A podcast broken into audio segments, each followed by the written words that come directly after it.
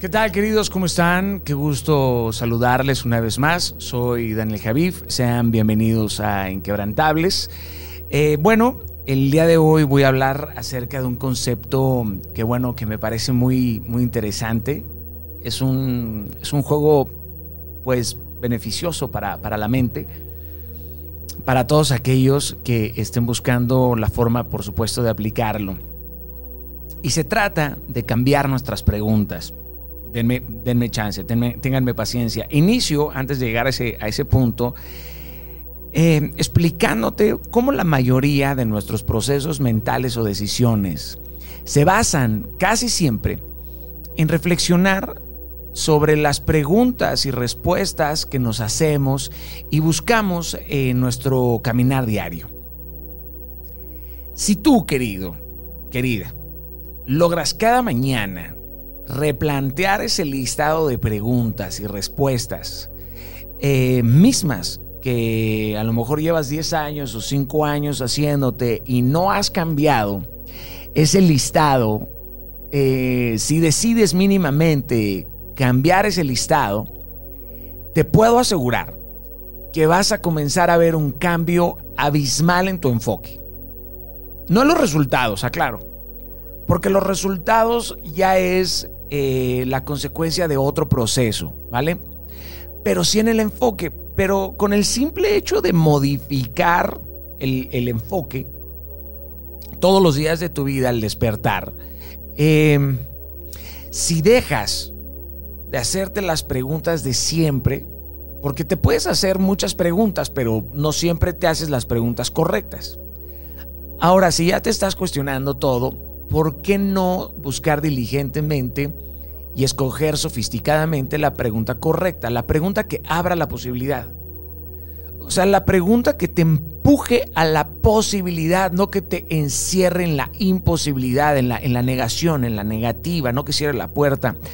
Parte de verdad de tu futuro, querido, querida, va a depender muchísimo de esto, de las preguntas que te haces de cómo cuestionas las, las cosas eh, en la vida, nuestros antepasados.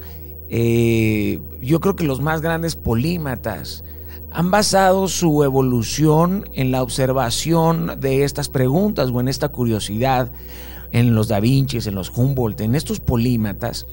Eh, en todos estos personajes yo creo que siempre estuvieron llenos de cuestionantes, nunca dejaron de preguntarse Hoy decide, hoy, decide cambiar tus preguntas y comienza a dudar de algunas opiniones, vas a darte la posibilidad de construir nuevas creencias y de salir de una narrativa quebrada en la que llevas años o una semana. No tendrías por qué eh, llevar meses en una narrativa quebrada, ya llevar un mes hablando del mismo tema, que jode, que jode, que jode, que jode, que jode, que jode, que jode. Este, quiebra tu narrativa.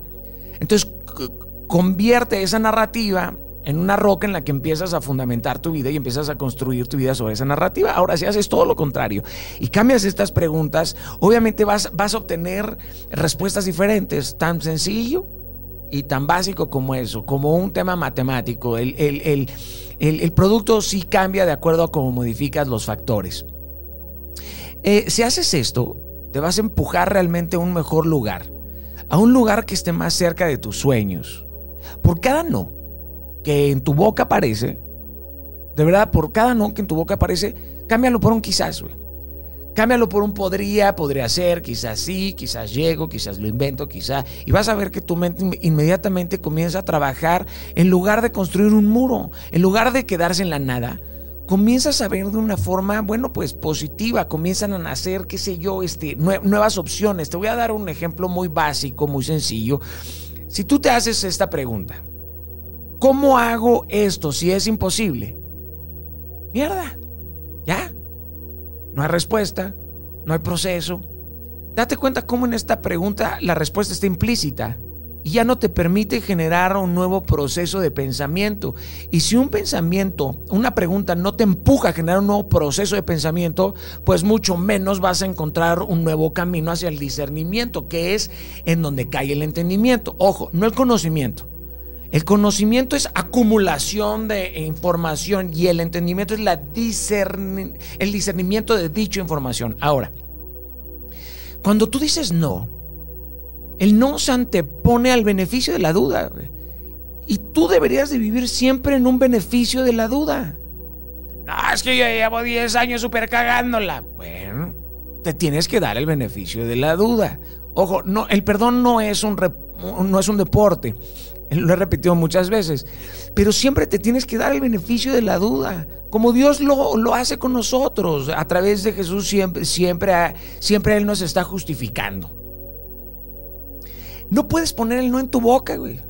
O sea, cámbialo por un quizás. Si te das cuenta, este no, eh, esta negativa, arranca el beneficio de la duda y la fe.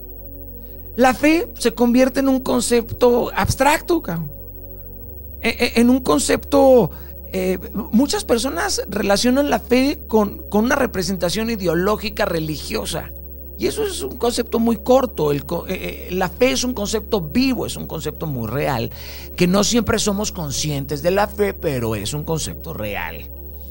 Ahora, ¿qué pasa si la pregunta que te dije, ¿cómo hago esto si es imposible? Solamente la reformulas de la siguiente forma. ¿Cómo lo hago posible? Mocos. O sea, reformulando una pregunta, abres un sinfín de posibilidades y oportunidades.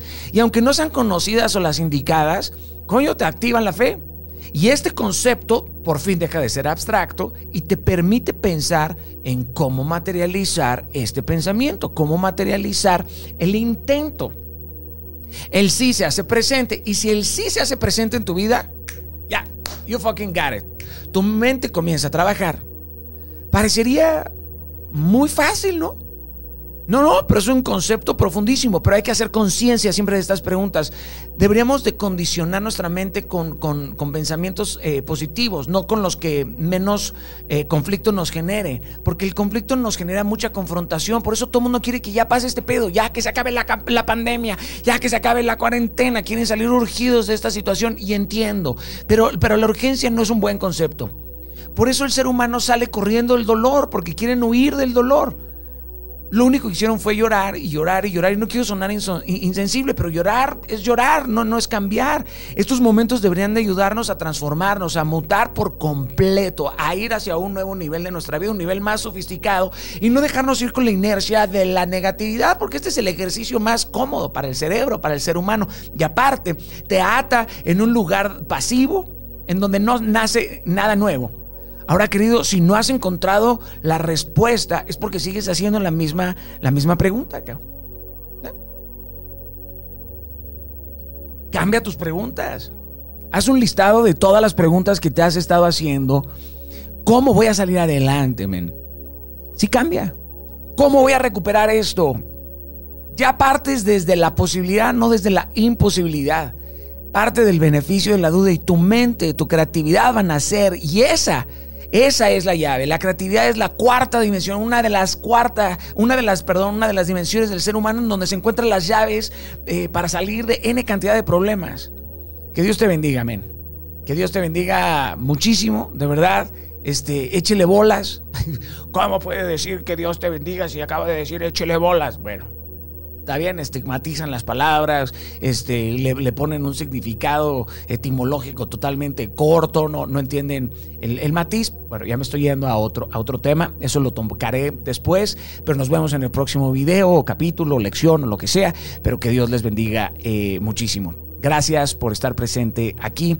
Y hoy cambia la pregunta. Cambia la, cambia la pregunta. ¿Por qué veo a este güey? ¿Por qué no he visto a este güey? ¿Por qué, ¿Por qué me interesa esto? ¿Por qué no? ¿Por, por, por qué? ¿Por qué? ¿Por qué? Porque la vida se trata más de preguntas que de respuestas. Bien, que Dios les bendiga. Fuerte abrazo. Nos vemos próximamente. Capisci.